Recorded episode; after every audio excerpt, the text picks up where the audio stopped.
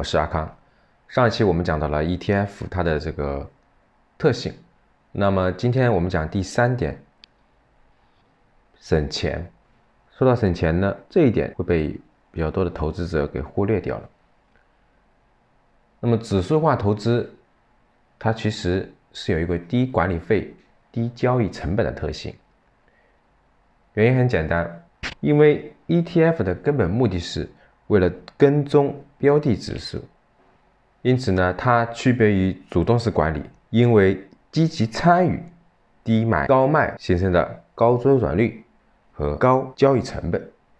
那实际上呢，指数化的投资并不需要主动调整投资组合，那么周转率低，交易成本自然就要降低。那我们仔细来对比一下哈。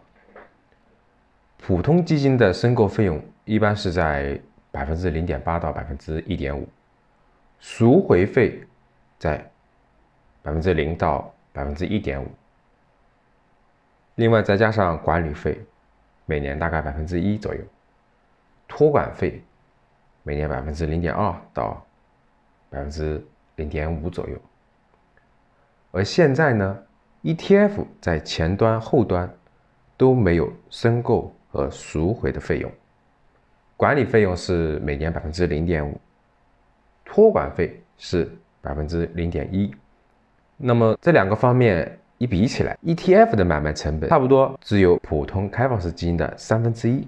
另外，省钱其实还有一个更深层次的原因，就是很多散户自己做股票的时候喜欢杀进杀出，频繁交易，而散户呢，他其实不知道自己在追涨杀跌的同时，还有一笔。很大的费用已经在不知不觉中交给了市场去了，已经把钱交给人家了，自己还没有感觉到。来给大家仔细探讨一下，就是频繁交易的成本的问题。我们来算一下哈，目前我们市场上就是股票交易的佣金最高能达到千分之三，也就是万分之三十，平均数大概是在百分，在那个万分之五，而且这个是双向收取的。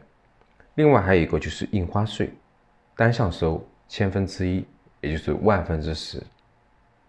我们举个例子，假如一万块钱买卖一次的佣金是十块钱，然后再加上印花税十块钱，一共就是二十块。如果你每天交易一次，那么每年按照两百五十个交易日来计划。大概需要花五千块钱，这是什么概念呢？就是说，你只用一万块钱，你在交易上面这个税加上佣金就将近五千块钱，这是什么概念？将近本金的百分之五十呀。也就是说，即使你一年涨了百分之五十，到最后来，也只是给别人打工。我们听众会说，这个例子是不是有点极端了？好，我们换成。每周一次，一年的话大概是五十次，费用是五十乘以二十，也将近一千块钱，也占有你本金的百分之十。如果一个月三次，一年就是三十六次，那么就是七百二。也就是说，你投资股票的话，你需要，就是说你需要盈利百分之七点二，你才不亏钱，必须大于百分之七点二，你才会有收益。所以说，我们频繁交易是投资盈利中的大忌。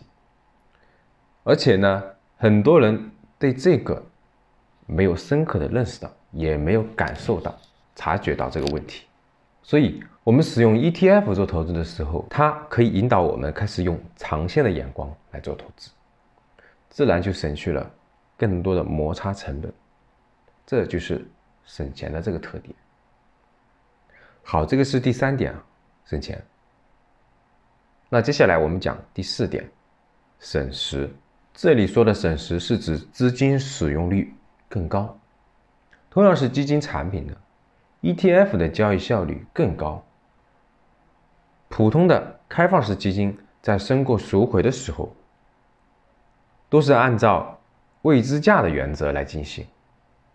无论你在哪个时间段提交申请。它都会按照当天收盘后的净值来计算，而这个 ETF 基金呢，它在二级市场买卖的时候，它是随时可以按照实时的交易价格来成交，不需要等到市场结束后才进行结算。在到账时间上，普通的开放式基金往往需要四到七个工作日资金才能到账，而 ETF 呢，它在二级市场买出后，这个资金当天就可以用，第二天就可以取出来，跟股票一模一样。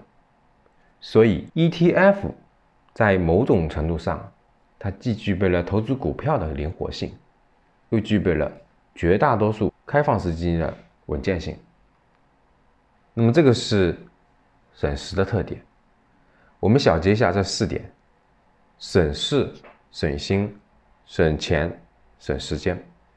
这个就是 ETF 相对于我们传统的开放式基金和股票投资的优势所在了。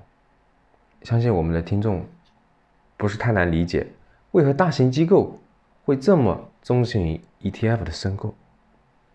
而我们作为中小投资者呢，虽然没有机构的资本实力，但是我们可以学习机构的思维，这就是做投资时这个优势思维。之后我们再继续更深入的了解学习投资指数的魅力。那以上是 ETF 的四个特点。如果你想要更深入、更系统的学习或者领取免费的课件。可以在评论区或者点击私信，在私信联系到我。看到您的私信，我们将会告诉您方法。看到您的私信后，注意查收信息。